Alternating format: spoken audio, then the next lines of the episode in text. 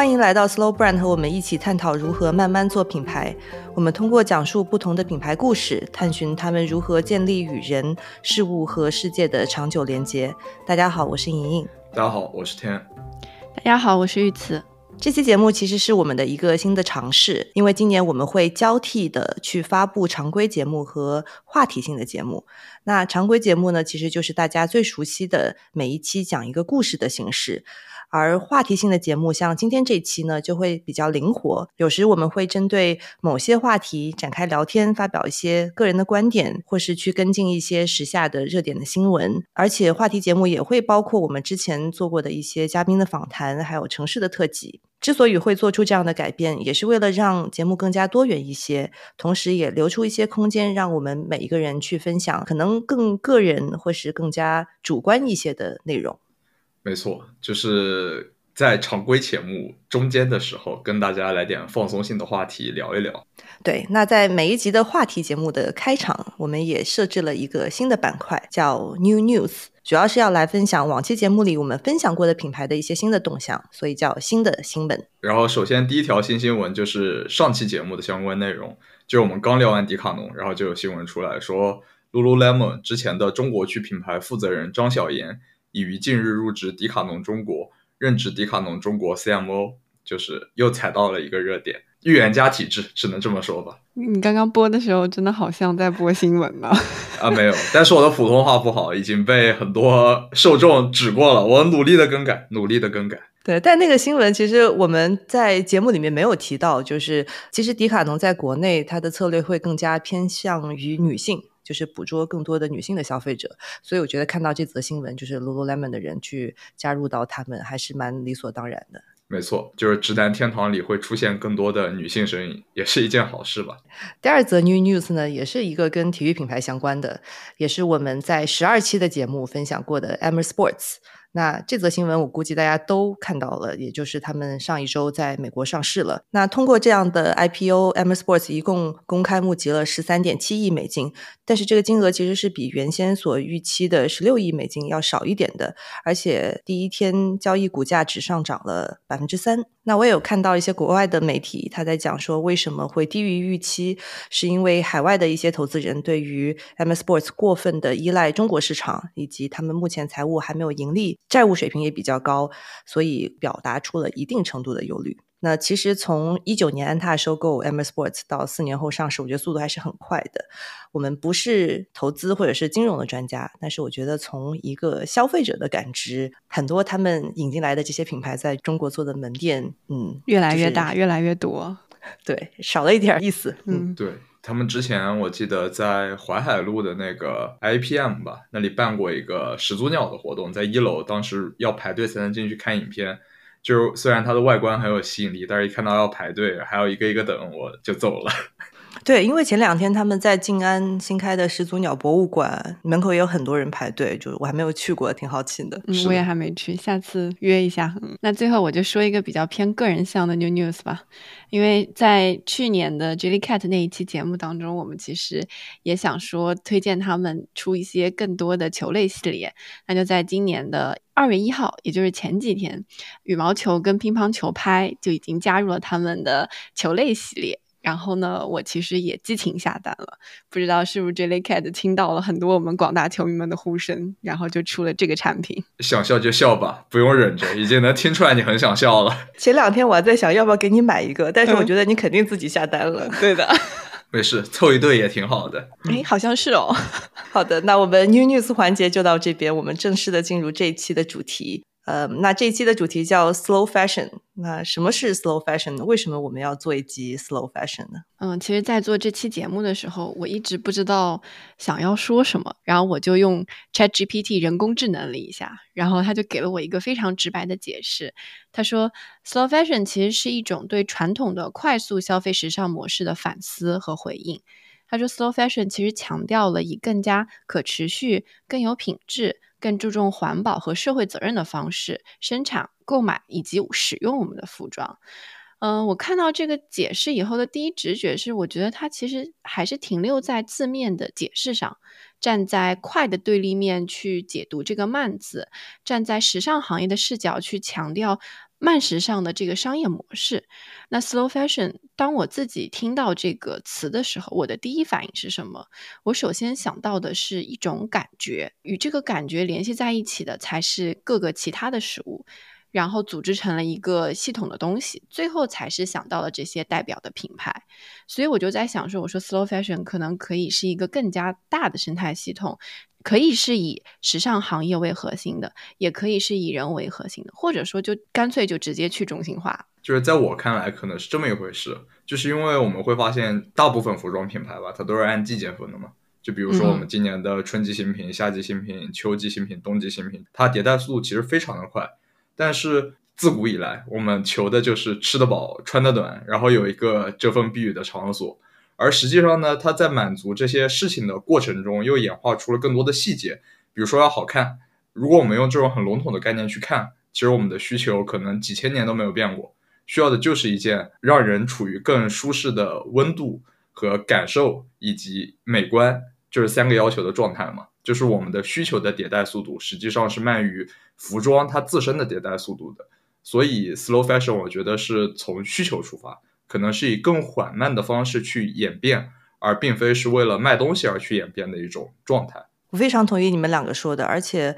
呃，我觉得 slow fashion 并不在讲可持续时尚。我们没有在讲什么三定打印的材料，我们不是在讲用回收的材料再去重新利用等等，因为我觉得这些都并不是就像刚刚天讲的，人们需要一件衣服的原因。就可持续不是人们需要一件衣服的原因。那我们是不是站在快时尚的对立面去讲用更传统自然的方式生产出衣服呢？我觉得一部分是的，但。如果去用一个主题来串起今天我们要跟大家分享的这些所有的品牌，我觉得应该是故事以及情感的可持续这几个关键词。今天我们所要分享的，从 Visvim、Body to Good，还有比如说像 Story Manufacturing 这样的一些品牌，他们都在创造故事，然后在试图用产品陪伴人们更久的时间。所以这个可以作为我们今天暂时的定义。没错，就先从 Visvim 开始吧。就是它有一个系列，就叫 Old Visvim Never Dies，就可以理解为一次复刻。就是你可以说它是把过去的产品拿出来再卖一遍。但是我觉得这种微乎其微，或者说几乎没有改变的状态，也是它慢下来的一种体现吧。就像它的主理人叫中村世纪说过这样的话：说你用它的时间越长，你就会越觉得它反映了你自己的性格，你就越喜欢它。用一个物品来举例，就像牛仔布一样，会随着你的穿着而褪色，但是褪色的方式取决于使用它的人所在的环境以及他穿着的方式。这就是为什么使用它的人性格会反映出来，并且非常人性化的原因。嗯，没想到你会给一个潮牌这么诗意的开场。呃，可能吧。那那还是回归传统一点的开场，就是简单的介绍一下，让大家有备无患，就垫一下他们的底。就是 Visvim 是一个倡导民族游牧风格、融合美式文化的品牌，是中村世纪在两千年创造的。在长达多年的发展后，甚至成了所属风格的代表。在一开始，就是 Visvim 这个命名也很随意和尽兴吧，就只是因为主理人他很喜欢 V 这个字母，然后他又去查拉丁文字典，就是 Vis 是力量，Vim 是能量，这两个词差不多。而且把这个单词你倒过来看，就像两个山峰一样，他很喜欢这样的视觉效果，就这样比较草率的决定了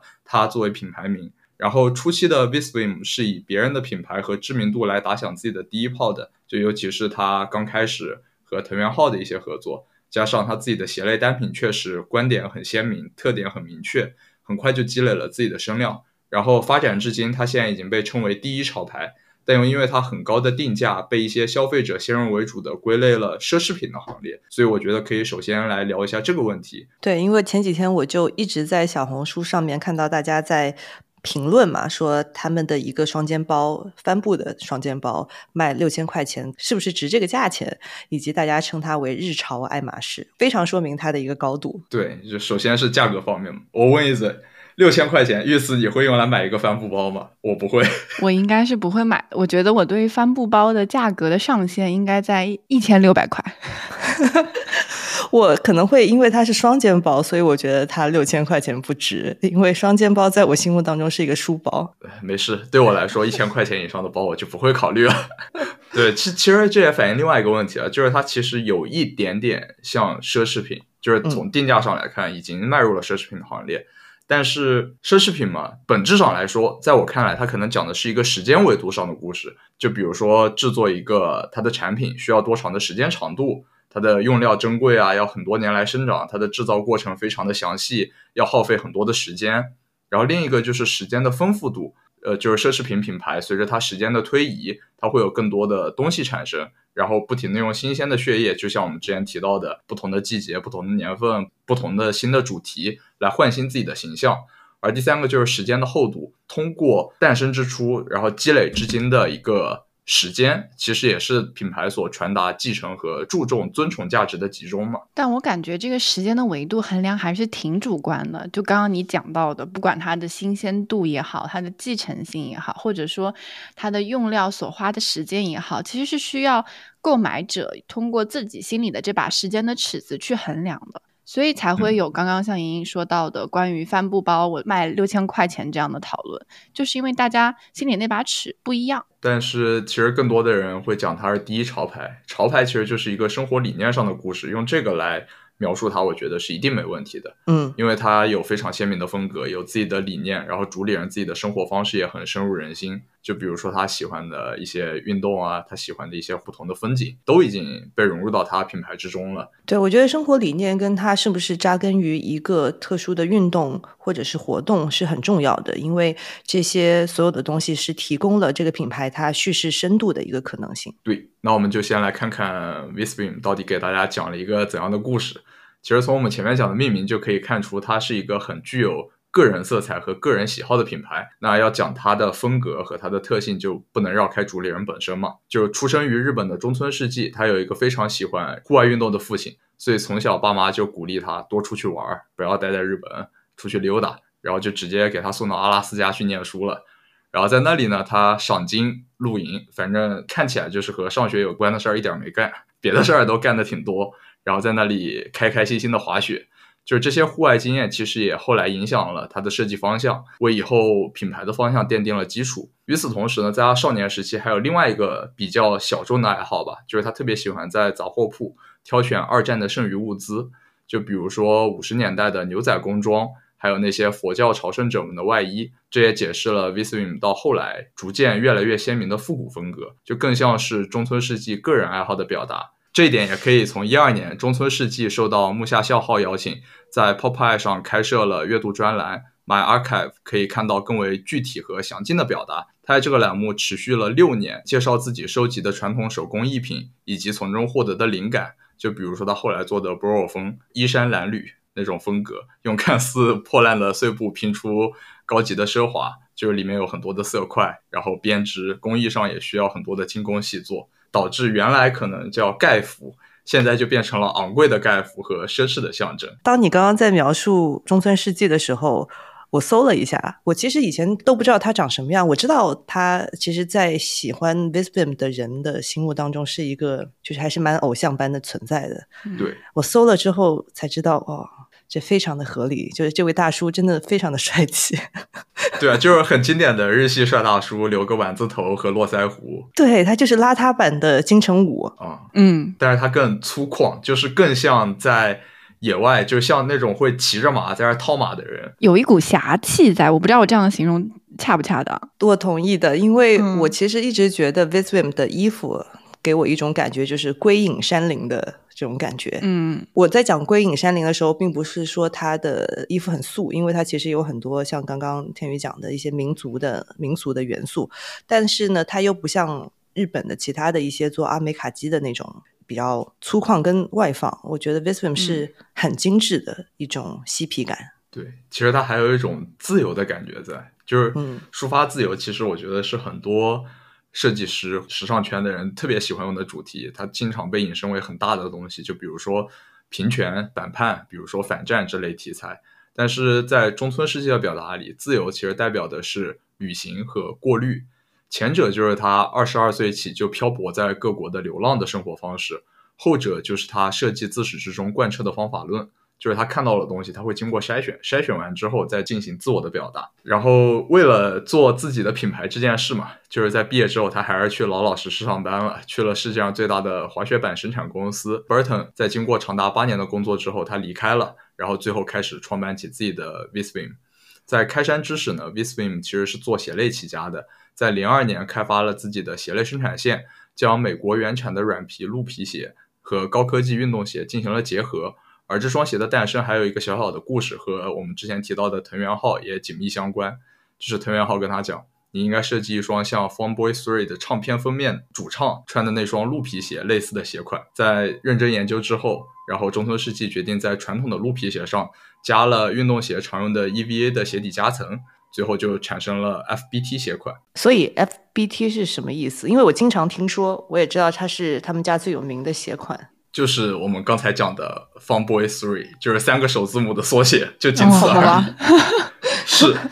就很草率。而且 Viswim 它其实有很多的主题都是用很类似的方式来命名的，就比如说它那个水滴衬衫嘛，大家都很喜欢那个衬衫后面贴一块像水滴形状一样的东西，但是其实它的名字叫长崎金枪鱼。为什么？因为他觉得那个形状就更像长崎金枪鱼。好吧。比如说他们的丹宁有一个名字叫 Social Sculpture，就社会雕塑，很帅，很莫名其妙。哪来的呢？来源于德国著名的行为艺术家和雕塑家叫 Joseph，他的学术理论说他要用雕塑去构建出社会的形状，然后他很喜欢这个，于是他家的丹宁就叫这个名字了。所以都是来自于他一些很个人的故事。对，就是他喜欢什么，他就用什么来命名。其实也能体现他的品牌和他个人紧密相关的这种特征吧。嗯，而这种有情节的材质，就像我们之前提的那个鹿皮一样，然后和一些有趣工艺的结合，也逐渐成为了他们一以贯之的理念。我觉得很聪明的一个小细节就是，他总有能把别人的东西变成自己特色的做法。就比如说一些编织手法，比如说自己独特的缝线，他用这种方式能让大家 get 到，哦，这是 Viswim，不是其他家的。对，因为除了鞋子以外，就是那个鞋子真的是非常经典嘛。但我对他们家印象最深的是他们的衬衫，因为他们在衬衫的手肘的部分，还有后面的肩部，就会去拼接一些不同的布料。我觉得那件产品就很聪明，因为。一方面可能彰显了他们在材质上的选择、工艺上的理念，但是呢，就像你说的，他把一件很经典、很必须的衬衫变成了品牌很有标志性的东西。就是这个标志性的东西，也是一个奢侈品所需要的那一层溢价的正当性。就是工艺要让人看得见才可以。嗯，就是有一种我有你没有的感觉。而另一方面呢，就是他们会把自己团队的材料、图案、皮革。能任意补强产品的东西，都放在首要的位置去进行考量。也可以说，他们每一次出新品，或者说每一次尝试，都是一次材质和设计的实验。这一点其实很像科学家。对，因为我第一次去逛他们的店，我试图在东京的时候用 Google Map 来搜 Visvim，但是我搜到的店铺其实是叫 FIL。然后当时我不知道 FIL 就是 Visvim，后来我才知道这个是他们工作室的名字。那它其实是叫 Free International Laboratory 这样的一个缩写，它的工作室就就叫一个实验室，有点像是在听 Goldwing 的故事。对，难道这是日系品牌一以贯之的一些特征？大家都很严谨，而且他们每个季度的产品手册也都叫论文，啊，就是每出一个新品，我就写一篇小作文，然后这个小作文都放在官网上叫论文。是按照字母排序，还挺有意思的。有空的话，大家可以去好好的研读一下。与此同时呢，他们也会从很多的古老工艺和制作文化中汲取灵感，运用到意料之外的材质上，也成了他们很经典的做法。举一个例子，就是他们家的泥染，一种具有一千三百年历史的传统泥浆染色工艺。它原本呢是用来做一些独特黑色的丝绸和服用的。具体的操作是将织物反复浸入那些叫厚叶石斑木的植物提取物中，然后再泡到泥浆里，产生一种具有深沉独特光泽的黑色染料。经过泥染的衣服，它会很柔软，但依旧可以保持形状，并且可以抵抗火和污垢。而他把这种工艺用在了夹克上，显得非常的独特。就是原本是用来做丝质的衣服，但是它用来做棉质的衣服。但这个过程一听就是很费时、很费力，所以它就卖的很贵，又扣回了奢侈品的特质嘛，就是通过很多的时间和精力产生具有标志性的溢价。就是你分享了这些例子之后，我也在想，可能在我们的听众里面有很多非常了解 Visvim 的人，他可能能够列举出来十件、二十件其他的类似的产品和他的故事。我其实很好奇的一个点是，其实 Visvim 不是现在火的品牌，它已经火了好多好多年了。从大家因为余文乐开始关注日本潮流就开始火了，那那群人现在差不多 都是快四十岁的人了。是不是因为这群人现在有消费力了，可以买得起 Visvim 了，所以它仍然还在持续它的一个品牌的 momentum？我其实不确定的是，它在年轻一代里面，它的潮流地位是什么样的？嗯，可能我的想法有点偏颇，但是我周边的人确实提到 Visvim 的人很少很少。所以现在的年轻消费者去买，他们可能不大会去考究说，我丹宁的这个染料的工艺到底是怎么样的，可能只是说在购买的过程当中，听到有人去跟他讲解、介绍这个过程是很耗费实力，面料非常特殊的，然后他带了这样的一层风格特殊的滤镜去试穿之后，才发现穿在我身上还可以，然后在经济允许的条件下，他就会为此买单。所以我就感觉这些年轻消费者为这些技术买单的应该少之又少。对，我觉得在你说的时候，我就想要纠正一个我们前面的说法，其实它不是一个潮牌。我记得我们在潮牌那集里面有讲过，潮牌它只是一个结果，它不是你做品牌的初衷。对，虽然说我觉得在国内有很多品牌一上来就说啊，我要做个潮流品牌。但其实我觉得很多啊，现在的潮牌它都是从比如说音乐、滑板或者是一个文化扎根，再去衍生出自己有特色的语言和产品。有人追随了，成为了当下潮流上的热门的东西，但它并不是 把做潮牌作为初衷。我觉得这个是我想要去纠正的。嗯，我觉得应该先有人才有这样的潮流，而不是先有潮流才有追随他的人。嗯嗯，因为他创造了一种潮流嘛。而且在这么长的积累阶段中，它也拥有了自己的丰富度和长度的满足。就像我们之前讲的三个维度嘛，时间的长度上这一点，它基本上实现了工艺材质的丰富度。和其他潮牌对比，其实它已经做出了非常多的工艺和种类。于此，时间的厚度仍然还在累积阶段。毕竟它创立至今也满打满算二十多个年头。嗯，对，而且。我觉得它的零售体验是我最最最喜欢的。就我可以不夸张的说，每一家 Visvim 我去过的 Visvim 都是我最喜欢的零售店铺。呃，我在东京去过三家，第一家就是前面讲到的，它的第一家门店在表参道附近，叫 Phil。整体的感觉是比较中性的，做的很空旷，而且是一个地下的空间。每次进去都会有一点点严肃的感觉，而且，呃，听说中村特地不在那个空间里面放音乐，所以你进去是很安静、很肃静的，你可以非常投入的去跟产品做互动。但是它整个空间还是很舒服，而且那边的店员也非常的友好，所以那家我觉得是比较接近像你刚刚前面讲的，他们有实验态度的。这样的一个零售空间的展现，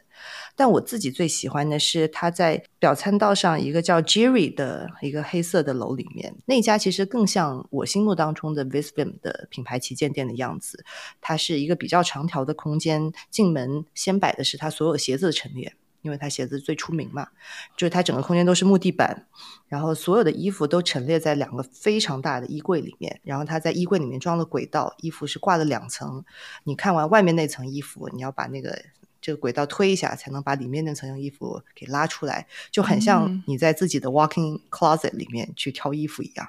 而且所有的家具都是木质的，很复古的。然后去年我去东京的时候，正好去看了他们在中目黑的那家新店。叫 Visvim General Store，然后是一个老宅改造的。那这家可能更加的亲民一些，因为它的尺度小一些。然后你会感觉自己从一个人家的一栋楼，穿过一个很日式的庭院，走到另一个空间，就一个一个房间的逛。这三个空间完全不一样。他可能找到了在那个地方最适合的一种表达，而且表达了这个品牌的不同面。呃，但是它的共同点是，所有的这三家店里面陈列的衣服很少，就是全都经过了精挑细选，然后选择了符合那个环境的它的设计。嗯，而且与此同时，他还在做另外一件事，就是他希望自己的衣服能够突破时间限制。用他自己的话来说，就是他说，真正的服装是应该没有时间限制的，不会过时或者说入时。但随着你穿的时间会越来越贴合个人的气质，让人看上去很舒服。这句话对我来说的意义就是，潮流可能本身就是一个空壳，因为很久或者说客观的价值是很抽象，也很难具体化的。而服装物品也好，它作为一个具象化的东西，其实只有我们消费者主观上所认同的价值。所以这种供需关系其实本质上很真实和原始。但反而能够让我们更加珍惜这种连接。虽然我们喜欢的只是一个物品，它现在所呈现的样子，但是有可能它能跨越时间，成为未来我们自己希望的样子和喜欢的样子。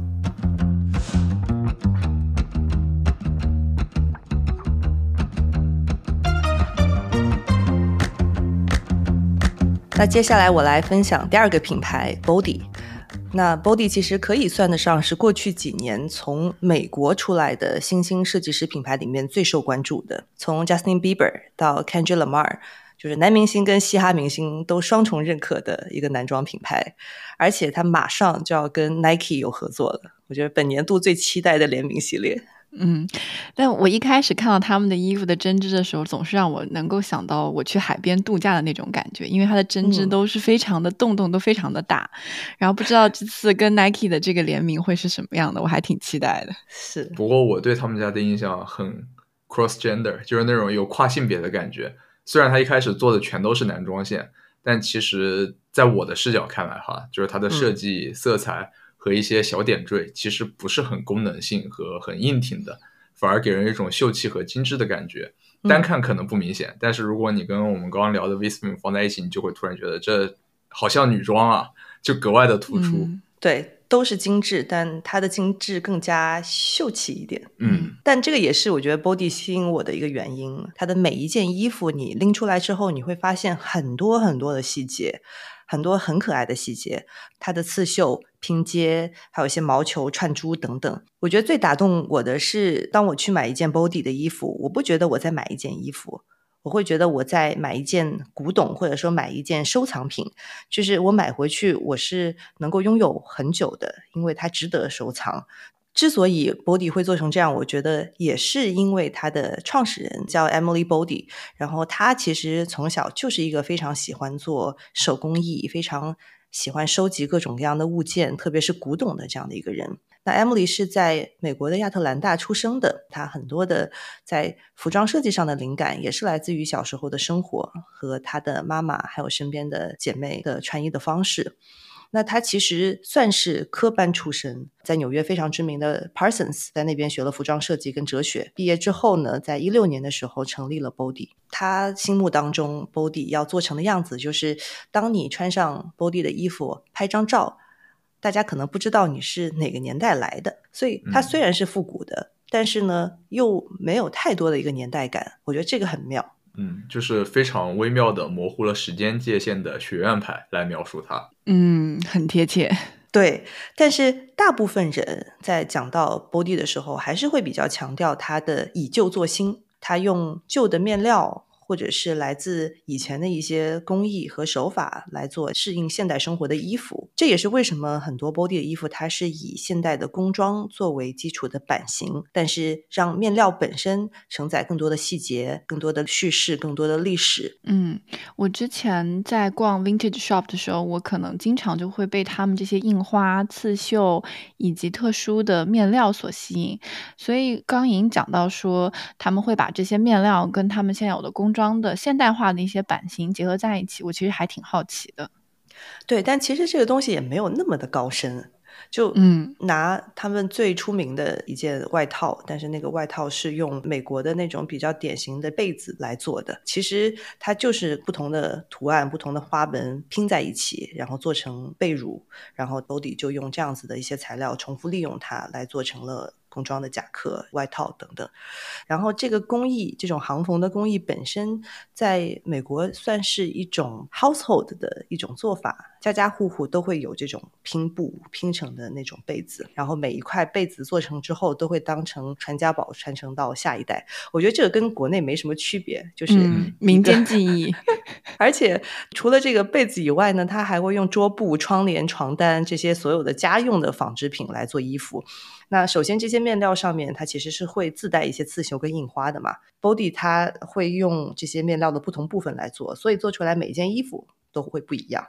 然后另外一方面呢，他很喜欢这些材质的原因是它有一些比较厚实，有一些比较粗糙，有一些呢可能会有一些特殊的纹理，所以你做成衣服以后，其实会有一定的垂坠感，或者是它独有的一种材质。嗯，有一种用新瓶装旧酒的感觉，就是他把那些旧的东西装到了一个新的瓶子里面，然后用新的东西贴标再去卖。当然，这其中也包含了很多他自己独有的记忆也好和他的审美。对，所以你说的这些旧的东西，其实你就可以把它理解成就是故事。嗯，每一件衣服它都有故事，这个故事来自于这个面料，所以在它的衣服的标签里面也会介绍面料是从哪里来的，或者是我就用这块面料一共做了几件，这个是第几件等等。而且可能这些面料对于 Emily 本人它是有故事的。但对于买它的人，有的时候也可以引起共鸣，所以经常有人来到他们店里就会说：“诶，这个图案好熟悉啊，好像我奶奶有一条被子就是这个图案和花纹。”一下脑子感觉就活络开了，东北大花有新的出路了。然后像那种家里的老脸盆上面的什么鸳鸯啊，有喜字的，这全都是用武之地，大家好好想想该怎么用吧。对，我觉得我只能说，Body 把这些以前的花纹也好、面料也好，组合的比较精致。我很喜欢他说的一句话，他说：“品牌的成功不在于你如何将自己的品牌故事解释给消费者听，而是在于人们之间互相会如何介绍跟分享你的品牌。”就是其实他把口碑传播这件事看得比你光写自己的故事和自娱自乐更重要。对，所以比如说他的可能一件衣服用的面料从哪儿来很重要。但是呢，更重要的是，另外一个人看到它产生了什么样的共鸣，产生了什么样的故事，他愿意怎么去分享那件衣服。嗯，但我觉得把旧做的新这件事情是需要技巧的。是的，在我心目当中，我觉得 Body 是一个商业上非常成功的品牌，它抓住的是一些很当下的情绪。其实这几年就是流行复古。所以我觉得它也是踩在这个 trend 上面的，而且虽然说是用一些比较基础的工装啊，或者是衬衫，但是它还是用了一些比较有辨识度的剪裁，比如说短一些、更 boxy 一些，对身材的包容度更高一些。虽然它对身材的包容度是挺高的，但是它对钱包的包容度同样不是很高。是因为基本上它一件，比如说针织的开衫。稍微重工一点都要上千美金，吃不消，吃不消。这个是我觉得今天我们一上来分享 Visvim 跟 Body，我还挺紧张的原因，就是两个价格都很高。应该不是说这只有这两个，我们后面分享的让大家的钱包也都很吃紧。对我们没有在。种草，我们纯粹在分享故事啊！对，就是一个东西好看就可以了，你不一定要拥有它。这就是我一直以来的观念：爱买可以买，就是没必要硬买，对吧？咱就是说，嗯嗯是。但的确，Body 他自己也把自己称之为 American Luxury Brand。但我觉得，刚刚天在分享 Visvim 的时候说，它的奢侈来自于时间嘛。嗯，那我觉得 Body 对于我来说，它的奢侈就在于它是。One of a kind，每一件衣服都仅此一件。虽然说它现在有些款式是量产的，但是最早让它出名的就是因为。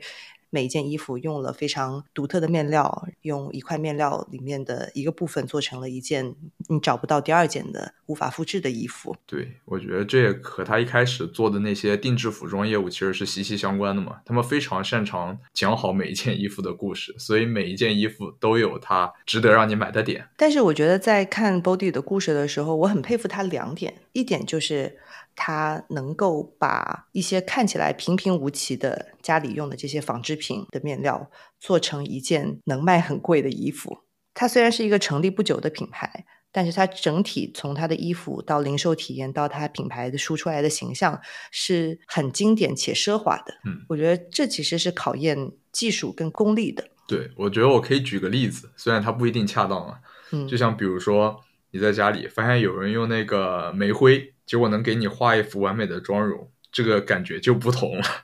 就是把你画的眉如远黛。虽然你可能觉得，哎，那不就是一块煤炭吗？但是它就是能给你画出这个效果来。那你说值还是不值的？那我觉得合理啊，对啊，因为它用的也就是什么餐巾啊、桌布啊、茶杯垫啊之类的东西。是，我觉得另外一个它很厉害的点是，它所有的一些灵感是取自于自己的家庭生活，嗯，很多都是来自于平平无奇的美国新英格兰地区，还有美国南部的一些家庭文化和家庭的生活方式。虽然看起来很日常，但它也能够把这些很日常的东西变成一些能够打动人的高级的时装。不过这个可能和奢侈品属性的传统印象会有一些区分，因为它带有很市井烟火气和人情味的东西在。是，而且这个家庭的主题也延伸到他的零售的体验里面。比如说，他在纽约的那家店就在 Chinatown，在下东区，而且是一个非常不起眼的小街铺，整个的面积一百平都不到。但是你走进去的时候，就好像走进了一个普通的老旧的住宅。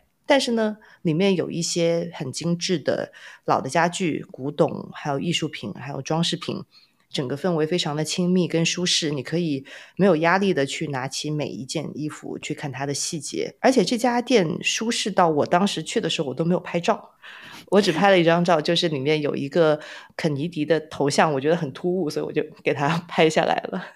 对，我觉得听起来有点像去一个。熟识已久的 Old Money 去他家溜达了一圈的感觉，也不用 Old Money，就正常人的家。哦，是这样吗？是，但我在翻照片嘛，我在尝试找我当时在店里面有没有拍照，我又发现我在店里面没有拍照，但是我拍了一张他店边上有一个咖啡店啊，是一个 Indian Coffee House。搜索资料的时候才知道，那家店其实是 Tailor Shop，就是如果你要去定制的话，是去那边。然后同时呢，她也卖印度咖啡，因为她老公是一个巴基斯坦籍的一个后裔，这样子。他们在 LA 也有一家店，我没有去过，但是我看照片就会觉得更加开阔、更加敞亮一些。这两家店其实都充满了很多有纹理的材料、有历史的材料，不管是里面的衣服也好，家具也好。但是我觉得看他店铺的空间的设计，就会跟他的衣服给人的感觉一样，它不是旧，而是充满着历史感的质感跟层次，就是它整体还是一个很现代的零售空间。嗯，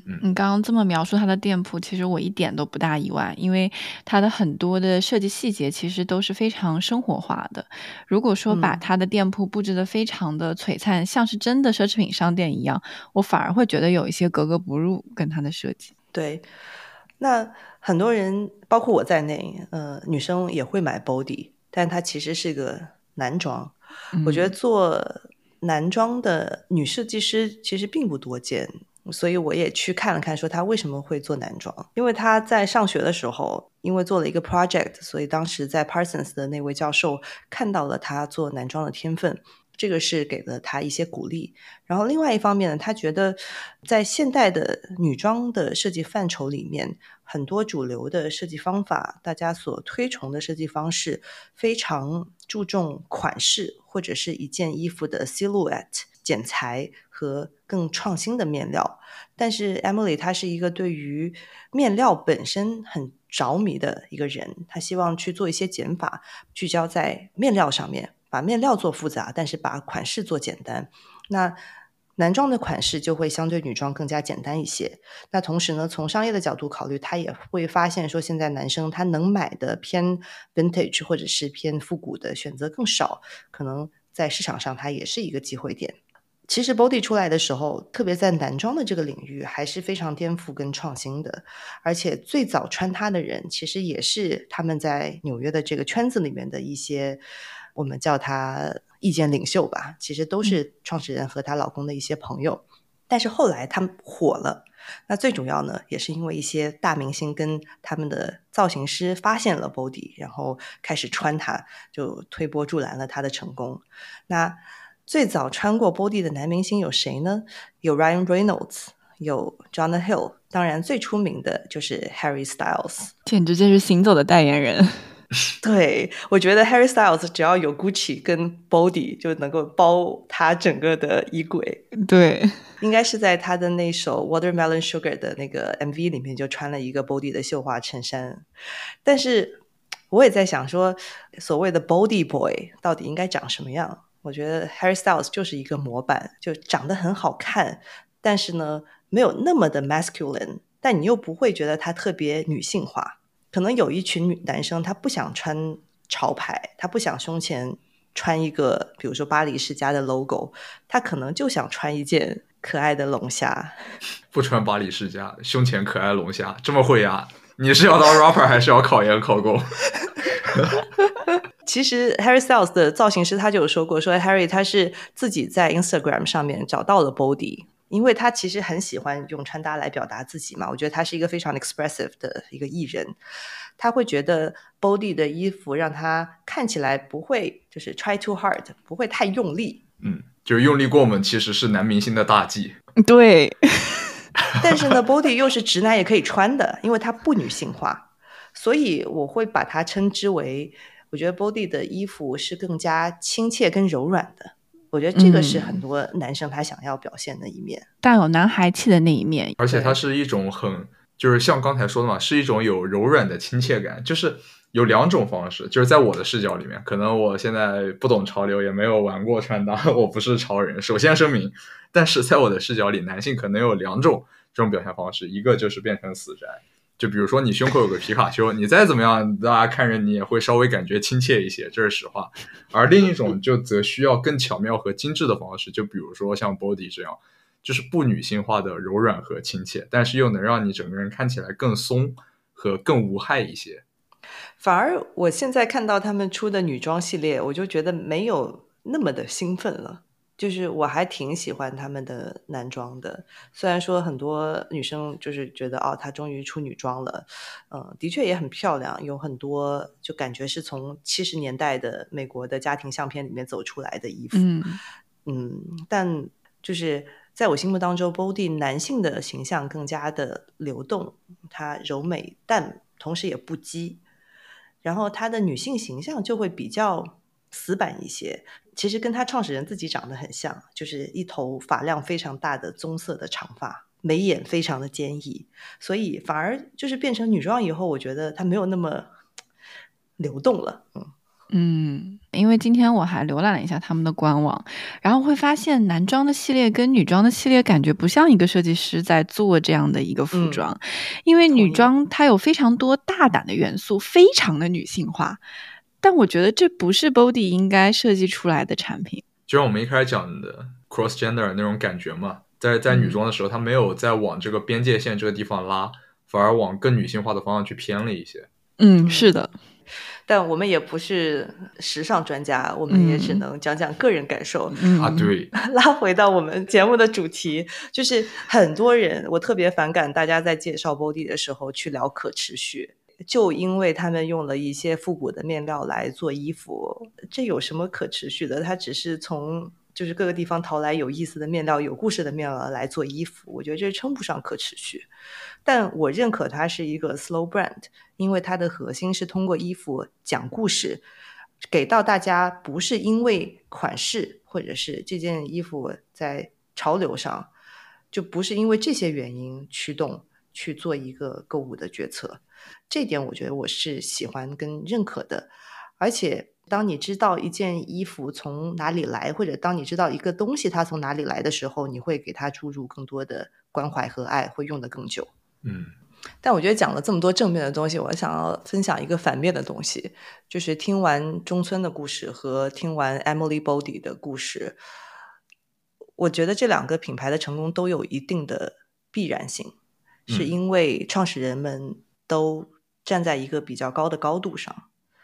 中村从小在阿拉斯加念书长大，然后 Body 他爸爸其实是一个非常有名的医生，他在瑞士念的寄宿学校，然后又去了 Parsons，所以也有人把他们的成功路径跟 The Row 相比，因为都是由在一定品位高点的创始人去做一些符合时代情绪。然后能够提供一些独特的情绪价值的东西，然后通过自己的圈子的影响力，召集一群对这种审美可能非常推崇的粉丝群体。怎么说呢？就是我觉得他有很多做的很好的地方，但是呢，他是建立在创始人他的个人阅历跟品味之上的成功。嗯，而且我觉得其实就像中村吧，他很多的设计都跟自己童年的经历有关。然后，Body 很多的东西也脱胎于他自己曾经的家庭生活，就只是因为他们过去至少在自己真正的面对这个世界之前，他们是在一个很温和并且很丰富的世界里长大的，所以他们能够从自己过去的记忆中，从自己的碎片中去汲取一些东西，来创造新的东西。你用一件原本就足够美好的东西去创造一些新的事物，可能它会缺少一些大家所渴望的沉重含义。它的存在本身就是美的本身，就是它已经具有了号召性和让人喜爱的能力。对，就是轻松的从自己出发，从自己的喜好出发去做一些好东西。就是因为他们喜欢的确实足够好。对。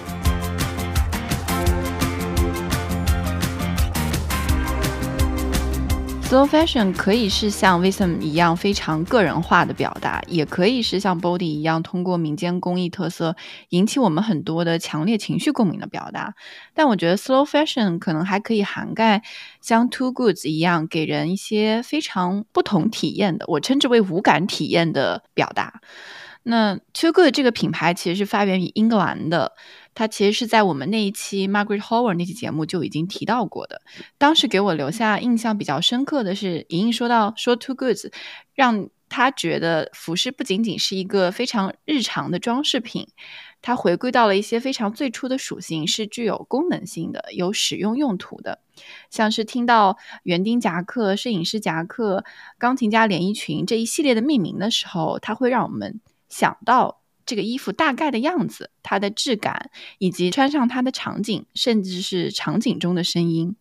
这个我觉得是这个品牌非常厉害的地方，因为从一个品牌的名称，让你有了视觉、触觉，甚至是嗅觉、听觉的一个联想。就根据我们前面两个的经验，一定和创始人关系非常的重大。这个人不是做衣服出身的。而且我刚刚也在回想，我是什么时候知道 Too Good 的？其实是几年前，他们跟 Birkenstock 做了一个合作，我才了解到这个品牌。就是第一反应会觉得，哦，Birkenstock 合作的应该都不错，所以当时就去翻了一下。后来在买。买手店了解到，像你刚刚提到的，它的产品的命名跟产品的灵感的来源，就让我非常的动心，因为我觉得它能够做到兼具工装的实用性和建筑美学。嗯，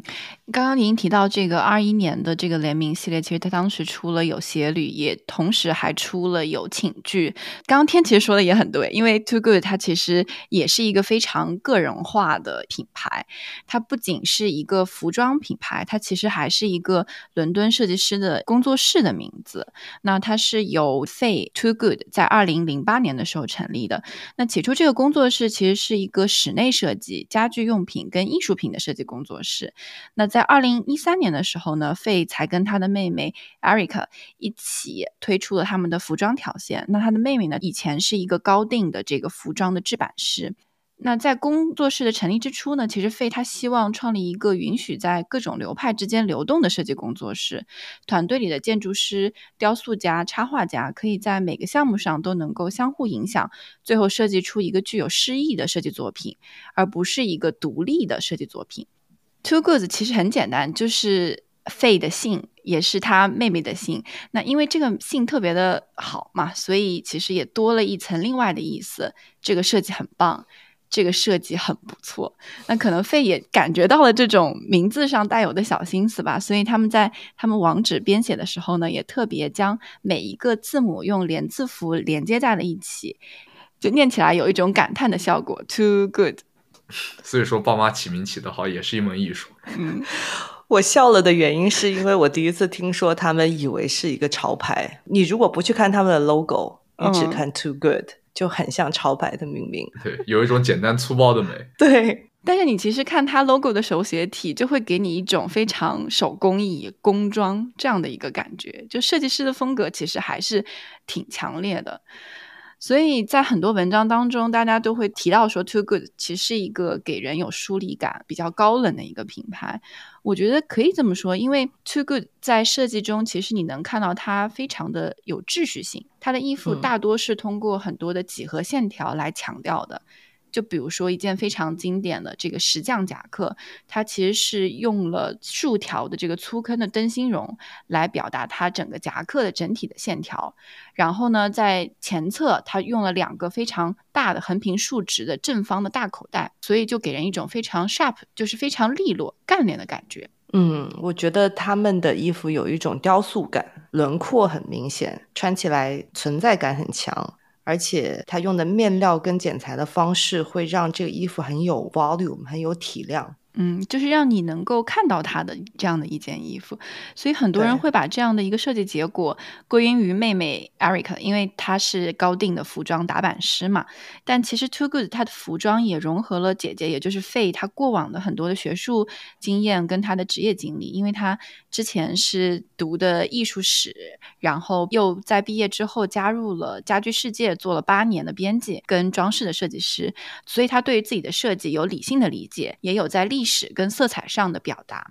那在设计中呢，其实费比较强调这个几何，但这个几何不仅仅是平面的，其实也是立体的。因为他在两年前的一个采访当中说，他说当时就是因为这个平面杂志的这个设计工作让他觉得非常的厌倦，所以他才嗯有了自己创立工作室的想法。让自己成为一个三 D 的，并且是一个跨领域的设计师。他最出名的也最具代表性的家具设计是那把 Roly Poly 象腿椅的这样的一个单品，我不知道你们两个有没有看到过。就是那个很粗粗的两条腿，然后上面是一个弯弯的凳子。嗯，但在大众大家看到的那把椅子，其实是 Two Goods 跟意大利的一个家居品牌联名的一个系列。那个系列的材质其实是用亚克力做的，但最早的这个凳子的灵感来源，其实是费在怀孕期间她对自我的一个观察。所以你能看到大象椅它的座椅跟靠背的形状就像一个孕肚一样。然后非常的圆润，也非常的流畅。凳子腿呢，就是一个非常粗粗的这个圆柱形。嗯，你会看到说它整个凳子，它会剔除掉非常多余的一些装饰的元素，就是没有任何的接缝的地方，有一种浑然一体的感觉。这个其实也符合了费他当初想说把这个凳子做好，让人有一种不想起来的感觉。连生孩子都能想到搞设计，这是个狠人，洞察力也相当惊人。就是听到这个故事之后，我就在想，很多品牌它可能做服装做着做着就会去做家居，就是多一些生活方式的物件，嗯，嗯但很少你刚开始是做室内设计、做家居，然后再到做服装，这样子的一个跨度还蛮少见的。嗯其实，在我看来，他们做服装有一种无心插柳的感觉，因为他们服装线的起点其实是在二零一三年，然后因为当时姐妹俩只是想在伦敦设计周用服装做一个艺术作品，然后他们当时是用这个浴室的这个窗帘布手工制作了四十九件非常巨大的制服外套，挂在了市中心 Covent Garden，也就考文特花园的上空，每一个服装下面都有一个工装外套相对应职业的名字。姐妹俩的设计原点其实是在伦敦一个叫 Seven Dials 的地区，并且以那个地区曾经存在过的各行各业作为灵感，所以你能看到他们的名牌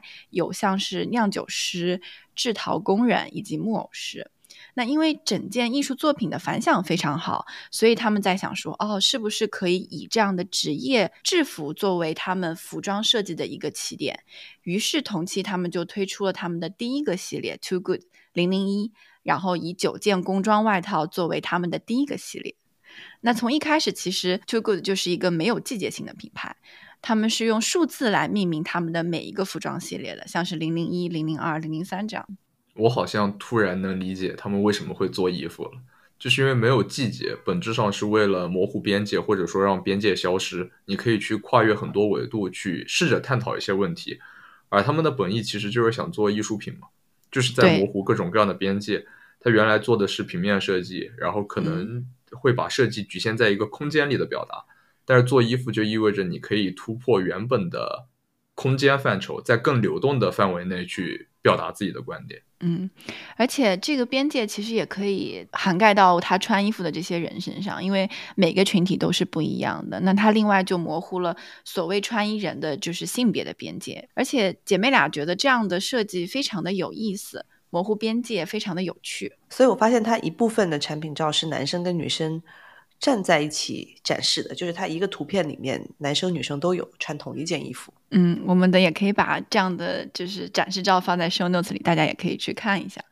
Two Goods 虽然没有以性别来区分服饰穿着的人，但是他们其实以职业来区分他们穿着的人。因为当初费其实想要设计服装，是因为他身边的那一群朋友们，他的身边的朋友主要就还是以设计师、艺术家、建筑师为主嘛。呃，希望有属于自己的制服，不想从头到脚都是时尚的品牌，想要有一些不知名的但是非常精巧的东西，尝试学会把衣服融入到每一个个体的穿衣的体系当中去。那简而言之，就是说让别人先看到你，再看到你的衣服，就好像别人看到我说：“哎，这件衣服很御词”，而不是问我这件衣服是某某品牌的这种感觉。但我反而觉得 Two Goods 是给他们每一个人设计了一件更适合自己的，或者是。更带有个人标签的衣服，因为我在看 Too Good 的产品的时候，我也是被一件一件产品吸引的，因为它每一件产品，它在材质上、剪裁上都非常的有特色，所以它每一件单独拎出来都像一件精美的工艺品一样，所以我觉得它在一件衣服上去把它的特征，嗯，去做到了极致，但。我很难想象自己可能全身上下都穿了 Two Goods，可能一方面它不是我的风格，另外一方面我觉得它每一件衣服就是在里面注入的这种细节很多。嗯，刚刚其实莹莹说到的就是 Two Goods，它每个单品上的个人性特色非常的突出，因为 Two Goods 有这样的意图在，它其实在每件单品上也会强化它这样的品牌印记。他就会在每件单品上写上这件单品的出生日期，也就是它的生产日期以及它的生产地。然后，并且在每件衣服的名牌上面，你会看到最后一行，它其实是留给穿着者来填写的，写着 “worn by”。他希望说，在衣服被快速抛弃的今天，有很多的穿着者可以通过这种方式，向这件衣服许下承诺，去珍惜它、爱护它，能够有更长久的与这个衣服发生一些紧密的联系。呃，但是姐妹俩也很有意思啊。她说，就如果不喜欢了这件衣服，其实你也没有关系。他们希望穿着者可以把衣服传承下去。就 Eric 妹妹说，她说，如果你从姐姐那里继承了这件衣服，那很好，你可以擦掉她的首字母，然后写上自己的，那它就成为了你的一部分。有点像签署了一份契约，绑定了人和物之间的关系。就是虽然我们之前在讲，它模糊了很多的边界感，去做一些。更大的、更有创造性的设计，来方便表达他们自上而下的一些理念。但是在人和物的连接这个方面，他们还是比较紧的抓在手上。嗯，这个我觉得是从一而终，围绕他们的整个设计框架来构建的。就像我们其实前面提到了，说 Two Goods 有理性设计下的一些舒适感，它消磨了很多的边界，也强调了很多衣服跟人之间的关系层面上的东西。但我觉得这些都是 Two Goods 设计上的一些感性层面的东西。如果你再往下看，其实 Two Goods 还有一些非常具象的设计表达。像是绘画、材料、雕塑、风景，这个就是 Two Goods 围绕着的四个核心要素。它所有的设计都是围绕这个来展开的，最后再形成一个所谓的 Two Goods 的体系。那这个体系其实也是最打动我的地方。可能我是一个 J 人吧，就很希望很多东西都是有非常有秩序感、有体系化的。那姐姐费其实也在说，她说我在做一件衣服、一把椅子或者一个室内空间当中，我其实看不到。非常多的区别，他觉得设计的方法和精神都是一样的。Two Goods 的慢不在于它的某一件衣服、某一个家具，它的慢在于给我们带来了很多立体的感受，帮助我们去理解设计理念的构建，或者说是穿衣模式的构建，以及对自我和对生活的构建。那随着时间的推移，不断的演进和变化，我觉得 Two Goods 的品牌性在一定程度上其实超越 fashion 的范畴的。很多时候，我们在买衣服的时候，是从一个品牌里面挑选出一件能够走进我们生活的单品。但是，像 Too Good，它似乎构建了一个它的世界。你在买他们的衣服的时候，选择走进他们所构建的世界。如果用一个类比来说的话，就是在我的视角里看来，Too Good 它是一个自上而下讲故事的品牌。就如果在讲前面的 Visvim 或者 Body 的时候，你会觉得它是主理人所主导的，就是我见即所得。就是在他们眼里的世界是什么样的，你通过他们的物件和工艺的结合能够反映出来。而 Too Good 则是品牌主理人有着非常充分的表达欲望，他在不停的寻找新的可能性，以不同的材质和不同的环境来进行自我表达的方式。就是在我看来，可能它更多的是有引领性和前瞻性的表达，而并非是对直接生活的感触。嗯。但不管怎样，我都非常羡慕这种创作的自由跟创作的空间。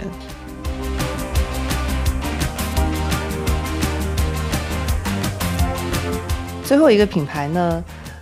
我觉得是值得种草的，我也非常喜欢，就是它很温暖，对，而且价格上也比较亲民一点点。对你来说，我觉得可以蹲一蹲打折啦。呃，对，因为这个品牌应该是我今年最想要拥有，而且我买到了一件我今年最喜欢的衣服。这个牌子叫 Story Manufacturing，Story MFG。然后我买的件衣服是一件针织的上衣，上面绣着 Earth Rocks，就是地球真棒。嗯，所以当时是因为这句话让我觉得非常的动心。款式也蛮蛮好的，就是比较松弛，穿起来。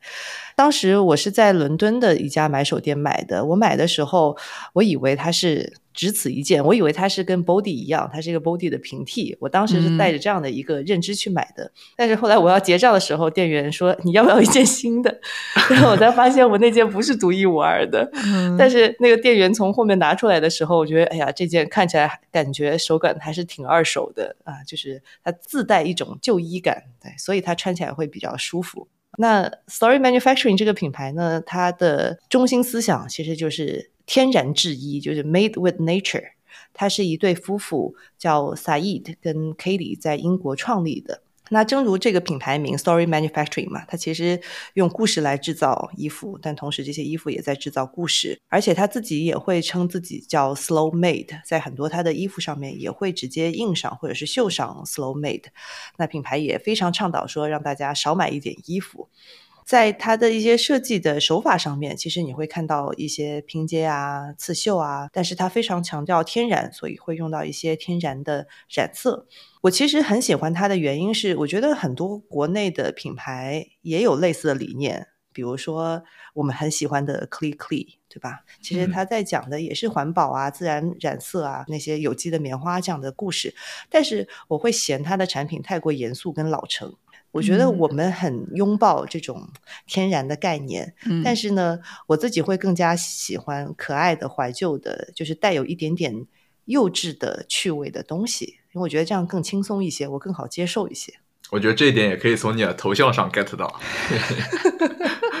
如果从童趣、幼稚、趣味性这三个词来看的话，我觉得如果 Camper 来做衣服的话，可能会跟 Story Manufacturing 可能会比较相像一些。嗯，但我觉得它的核心啊，它这品牌的核心还是有一点点朋克跟嬉皮的。比如说，它虽然说是一个英国的品牌，它很多的衣服是在印度的一些小村庄里面做的，因为在那边有一些有百年历史的染坊。然后在那边才能够真正的实现用一些没有毒的或者是没有漂白剂的技术，从一些非常自然的元素里面，比如说树皮、水果、花朵、矿石，从自然里面去提取颜色来做一件衣服的染色，往往做一件可能需要十天才能够完成，所以它叫 slow made，出货很慢。